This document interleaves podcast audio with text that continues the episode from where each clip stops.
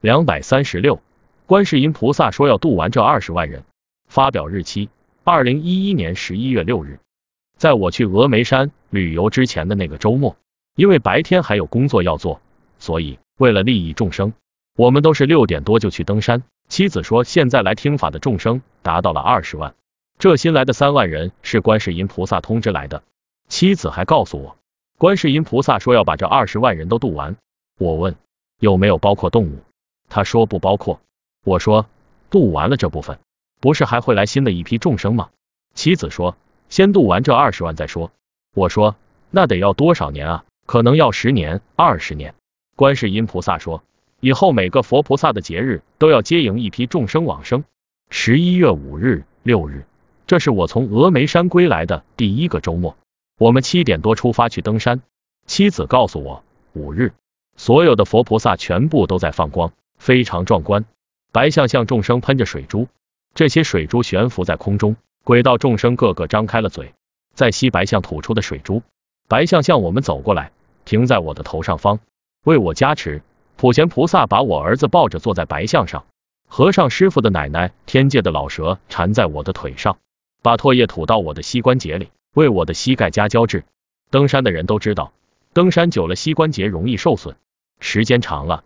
膝盖就会痛，因为膝关节骨头中的胶质状东西缺损的缘故。六日，普贤菩萨有事没来，白象自个儿来了，站在我的旁边。白象有越野车那么大小，身上披着七宝，非常漂亮。今天还从西天来了两头狗，跑到人众中，这里秀秀，那里秀秀。我问这是为什么？妻子说他们在找有没有坏人混进来。妻子说普贤菩萨知道我哭了，所以更加喜欢我了。今天他没空来，就让白象过来了。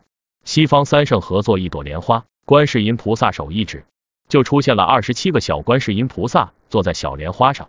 他只要手指指三次，八十一个观世音菩萨的化身就全部示现出来，一遍大悲咒就念完了，非常快。我问这有什么作用吗？妻子说示现给众生看的，一来增强众生的信心，二来可以加持众生，三来混在里面的坏人看了很害怕。我问。那阿弥陀佛和大势至菩萨在干什么？他说，他们都在念南无阿弥陀佛。回家时，妻子告诉我，今天看到你的太阳穴也能飞出小莲花了，我感到非常惊喜。我问，是一边还是两边？他说，两边太阳穴。我又问，今天是第一次看到吗？以前有没有看到？他说，以前没看到，今天是第一次。我问，是嘴里一边念着？太阳穴同时也在发送着小莲花。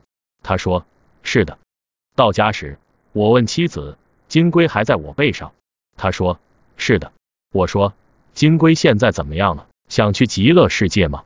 妻子说：“金龟现在还不想去，就想跟着你。”我说：“那我以后往生极乐世界，他也会跟我去极乐世界吧？”金龟说：“是的。”我说：“好啊，以后就做我坐骑吧。”妻子说。金龟现在对你佩服的五体投地。我问，佩服我什么？妻子说，佩服你所有的。我说，动物也会念佛吧？妻子说，他们不会用嘴念，但可以在心里念。